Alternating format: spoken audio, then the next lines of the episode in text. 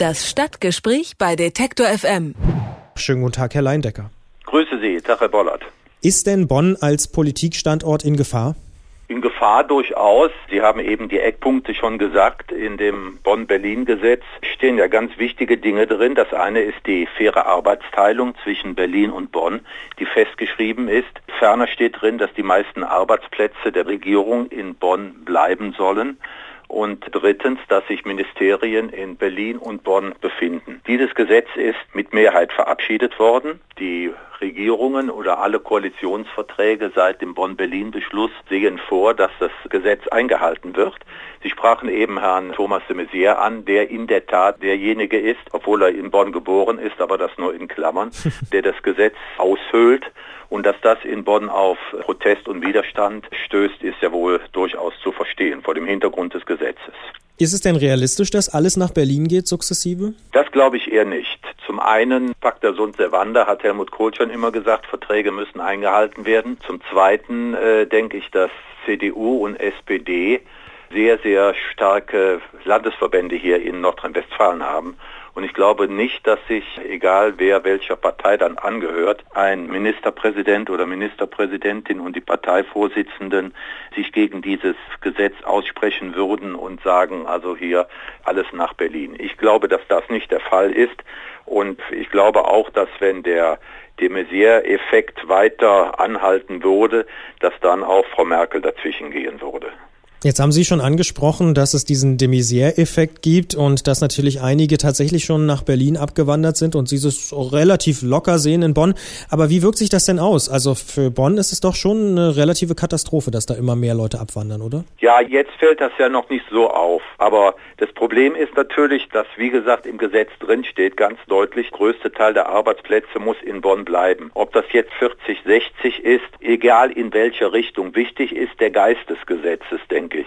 Und da haben sich auch die Politiker aller Fraktionen, sowohl im Stadtrat, aber auch die Bundestagsabgeordneten drauf verständigt. Es wird jetzt nicht gezählt. Also du hast einen mehr und einen weniger. Das war in der ersten Phase, so in den 90er Jahren war das so, aber das ist dann nicht mehr. Aber wenn es dann so massiv ist, wie beispielsweise der damalige Verteidigungsminister de Maizière, der die halbe Harthöhe nach Berlin in den Bändlerblock umziehen lassen wollte. Das ist schon problematisch, zumal ja, und das wird auch oft vergessen, ja damals bei dem Umzug, der dann letztlich im Sommer 99 stattgefunden hat, für die Bundesmitarbeiter, die nach Berlin gegangen sind von Bonn, da sind ja Kompensationsinstitutionen nach Bonn gekommen, sowohl größtenteils aus Berlin, aber viele auch aus dem Rhein-Main-Gebiet. Ich nenne nur mal das Bundeskartellamt, der Bundesrechnungshof, die BaFin, damals noch als Finanzaufsichtsbehörden. Und das ist ja dann auch die Frage, wenn jetzt immer mehr Mitarbeiter der Ministerien nach Berlin gehen, womit sollen diese wegfallenden Arbeitsplätze kompensiert werden? Ich glaube nicht, dass Herr Wobereit oder wer immer dann Regierender in Berlin ist, dass der erfreut wäre, wenn die Bonner oder auch die Bundesregierung sagt, also pass mal auf, wir ziehen hier 1000 Arbeitsplätze von den Ministerien von Bonn nach Berlin.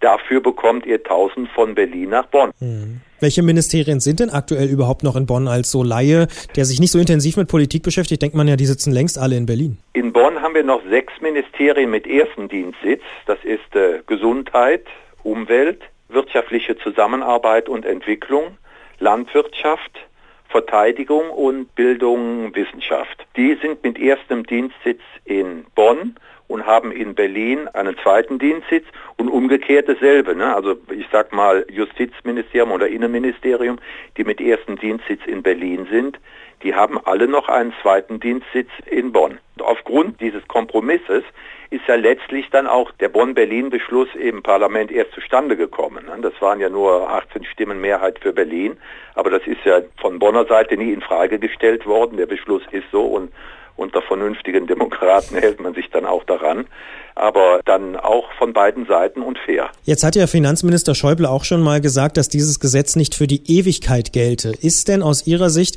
in den nächsten Jahren sowas zu erwarten wie ein neues Bonn-Berlin-Gesetz, dass man vielleicht wirklich sagt, jetzt ist doch die Hauptstadt Berlin und Bonn muss jetzt vielleicht noch mal in den sauren Apfel beißen und die Ministerien rausrücken? Das glaube ich eher nicht. Es gibt zwei Dinge. Auf der einen Seite ist es der finanzielle Aspekt. Der Bundesrechnungshof hat ermittelt, dass ein Komplettumzug von Bonn nach Berlin ungefähr 5 Milliarden Euro kosten würde. Die Zahl ist auch nicht bestritten worden und angefochten worden. Die reinen, wie das so schön im Beamtendeutsch heißt, umzugsbedingten Kosten. Das heißt also, dass Bundesmitarbeiter pendeln müssen und Konferenzen stattfinden und die liegen inzwischen bei 9 bis 9,5 Millionen Euro im Jahr.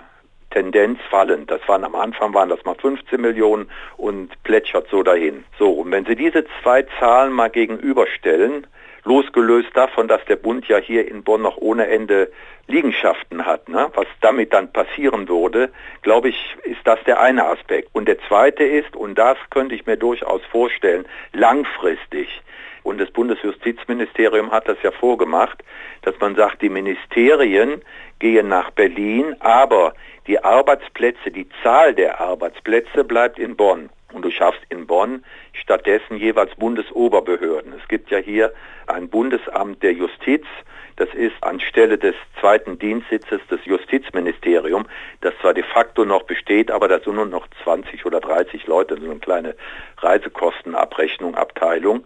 Aber ansonsten ist das eine Bundesoberbehörde, die in Bonn dann ist. Und das könnte durchaus auch mit anderen Ministerien äh, passieren. Das könnte denke ich, mittel- und langfristig ein Kompromiss sein, zumal die Arbeitsplätze dann hier in Bonn blieben. Und ich denke, dass das auch ganz wichtig ist, wenn Sie beispielsweise zwei Bereiche der Ministerien nehmen, die ich eben genannt habe. Das eine ist das Bildungs- und Forschungsministerium. Es gibt unendlich viele Institutionen, die ganzen Stiftungen und akademischer Austauschdienst und wie sie alle heißen. Ich glaube, es sind 30 oder 35 Institutionen aus diesem Bereich, die in Bonn nach wie vor sind. Nicht zuletzt auch, weil das Ministerium mit erstem Dienstsitz hier ist. Und noch intensiver ist es im Bereich wirtschaftliche Zusammenarbeit. Wir haben roundabout 200 NGOs, also Nichtregierungsorganisationen in Bonn, die hier sind oder auch die UN, das ist noch eklatanter. Wir sind ja UN-Stadt mit rund 1000 UN-Mitarbeitern. Die sind hier auch, weil das BMZ, also das Ministerium für wirtschaftliche Zusammenarbeit und Entwicklung in Bonn ist. Das ist ein ganz wichtiger Aspekt. Die arbeiten mit denen zusammen. Die müssen nicht bei der Kanzlerin auf dem Schoß sitzen, sage ich mal so. Die müssen ihre Abteilungen und, und äh, Fachleute in dem Ministerium haben. Das ist also alles sehr verwoben und miteinander vernetzt. 20 Jahre Berlin-Bonn-Gesetz oder Bonn-Berlin-Gesetz, je nachdem aus welcher Richtung man es betrachten will. Wir haben darüber gesprochen mit Bernd Leindecker. Er war 30 Jahre Redakteur beim Bonner Generalanzeiger und hat sich schwerpunktmäßig mit dem Bonner Strukturwandel beschäftigt. Ich bedanke mich sehr für die Einblicke. Danke, bitte, tschüss. Das Stadtgespräch bei Detektor FM.